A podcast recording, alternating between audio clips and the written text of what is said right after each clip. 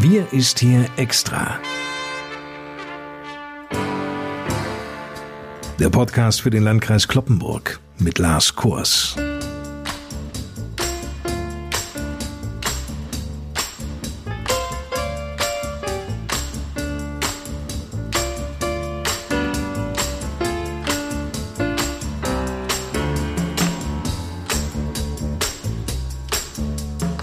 Moin zusammen. Willkommen zu unserem wöchentlichen Info-Podcast zur Corona-Lage bei uns im Landkreis Kloppenburg.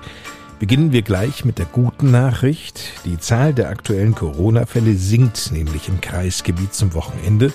Wir befinden uns hier derzeit in keiner Warnstufe des niedersächsischen Stufenplans zur Corona-Verordnung. Allerdings gelten aufgrund der aktuellen 7-Tages-Inzidenz im Landkreis unter anderem 3G-Regelungen in verschiedenen Bereichen.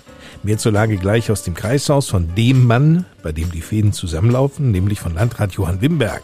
Moin, Herr Wimberg. Hallo, moin, Herr Kors. Bei uns in Niedersachsen greift ja nun seit Mittwoch eine neue Corona-Verordnung. Es gilt vielerorts die 2G-Regel, also für Geimpfte und Genesene. Welche Reaktionen erwarten Sie seitens der Bevölkerung auf diese neue Regelung, Herr Wimberg? Ja, es ist tatsächlich so, dass mit ansteigenden Risiken für die Bevölkerung die Möglichkeiten für die Teilnahme am öffentlichen Leben für ungeimpfte kleiner werden. Wenn sich ein Gastronom beispielsweise oder ein Veranstalter eines Konzerts entscheidet, nur noch geimpfte und genesene Gäste einzulassen, dann brauchen keine Masken mehr getragen und keine Abstände mehr eingehalten werden und das sogar bei voller Auslastung. Das ist sicherlich reizvoll für viele Getestete auszuschließen, um dafür allen anderen Gästen die Maskenpflicht zu ersparen und ein volles Haus zu bekommen. Gleichzeitig gilt 2G dann auch für das Personal. Wer in einem Lokal, einer Gaststätte arbeitet, das nur noch Getestete und Geimpfte einlässt und selbst nicht geimpft oder genesen ist, muss am Arbeitsplatz weiter eine Maske tragen und sich täglich testen lassen. Man kann davon ausgehen, dass sich viele, die sich bislang hartnäckig einer Impfung verschließen, jetzt vielleicht doch impfen lassen werden.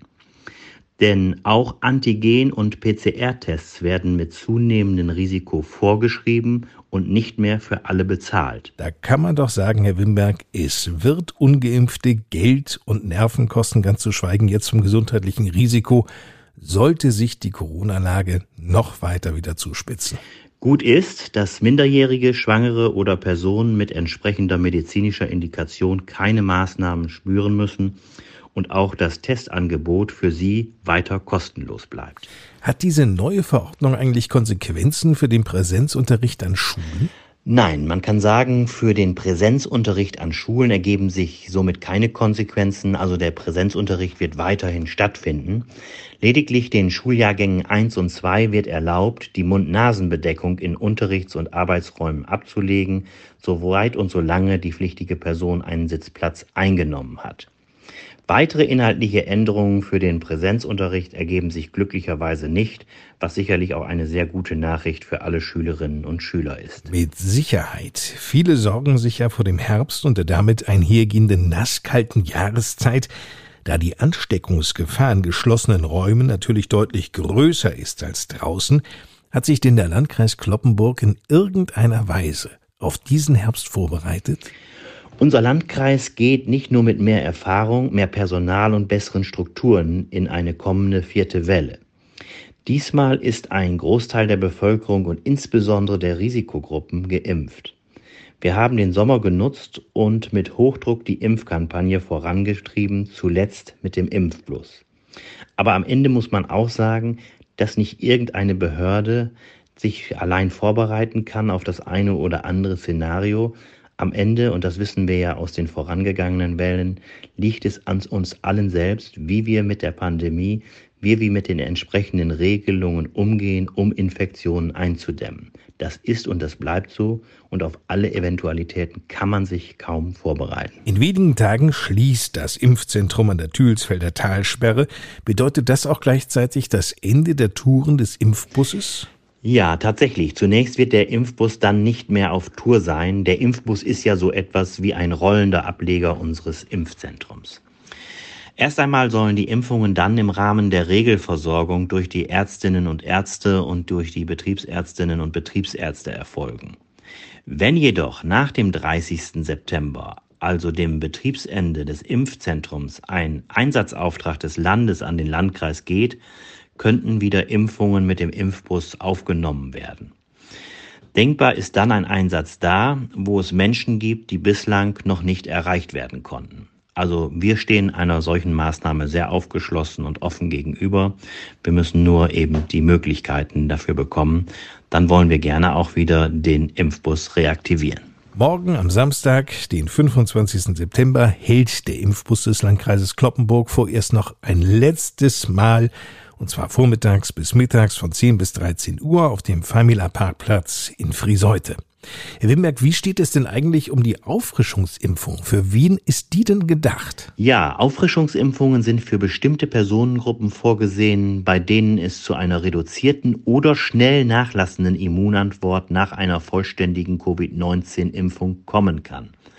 Gemäß des erweiterten Beschlusses der jüngsten Gesundheitsministerkonferenz vom 6. September sind dies zum Beispiel Bewohnerinnen und Bewohner von Pflegeeinrichtungen sowie von Einrichtungen der Eingliederungshilfe und von weiteren Einrichtungen mit vulnerablen Gruppen. Dazu gehören auch immungeschwächte Personen oder Höchstbetagte ab 80 Jahren und Personen über 60 Jahren, bei denen die vollständige Impfung jedoch mindestens sechs Monate zurückliegt. Pflegebedürftige in ihrer eigenen Häuslichkeit zählen eben dazu. Dazu können auch zählen Pflegekräfte und weitere Beschäftigte in den genannten Einrichtungen, wenn sie dies auf eigenen Wunsch so möchten. Zudem soll allen anderen Personen eine Auffrischungsimpfung angeboten werden, die eine komplette Impfserie mit Vektorimpfstoffen abgeschlossen haben. Das betrifft auch alle, die nach einer Genesung von Covid-19 eine einmalige Impfung mit einem Vektorimpfstoff erhalten haben. Auch hier haben die Daten gezeigt, dass eine Kreuzimpfung mit Vektorimpfstoff anschließend mRNA-Impfstoff zu einer deutlich höheren Antikörperbildung führt. In diesen Fällen sollte der Abschluss der ersten Impfserie ebenfalls aber mindestens sechs Monate zurückliegen.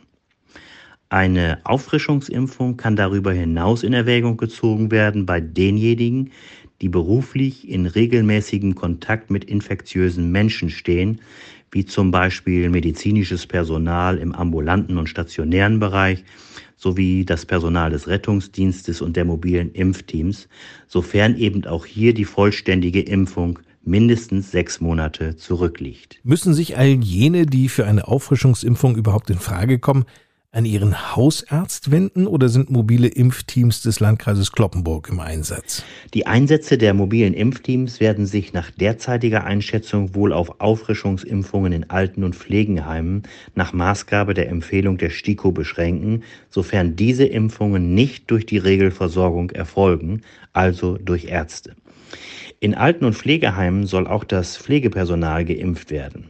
Da sich herausgestellt hat, dass gerade das Pflegepersonal noch nicht ausreichend genug geimpft ist, muss hier vor Ort möglichst auch Überzeugungsarbeit geleistet werden, damit sich die Impfquote auch beim Pflegepersonal noch deutlich erhöht.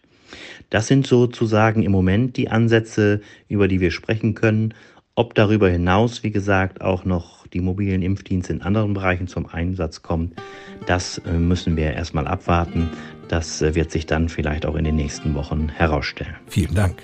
Und damit genug für heute. Mehr Infos zur Corona-Situation zwischen Saterland und Löningen finden Sie natürlich auch auf der Homepage des Landkreises Kloppenburg unter www.lkclp.de. Ich bin Lars Kors wünsche Ihnen bis nächsten Freitag eine gute Zeit und gebe abschließend noch einmal rüber zu Landrat Johann Wimberg ins Kreishaus an der Kloppenburger Eschstraße. Ja, lieber Herr Kors, liebe Hörerinnen und Hörer, mit Blick auf den kommenden Sonntag kommen mir natürlich die Wahlen zum höchsten deutschen Parlament in den Sinn. Für jeden Demokraten ist das eine wichtige Einladung zur politischen Mitbestimmung. Daher möchte ich Sie natürlich darum bitten, bei der Bundestagswahl von ihrem Stimmrecht Gebrauch zu machen, wenn sie dies nicht schon per Briefwahl gemacht haben. Auch wenn uns das eine oder andere in der Politik nicht gefallen mag, so können wir doch dankbar und froh darüber sein, dass wir in einem Land leben dürfen mit einer freiheitlich-demokratischen Grundordnung. Das sollten wir gerade auch bei den Wahlen immer wieder verteidigen.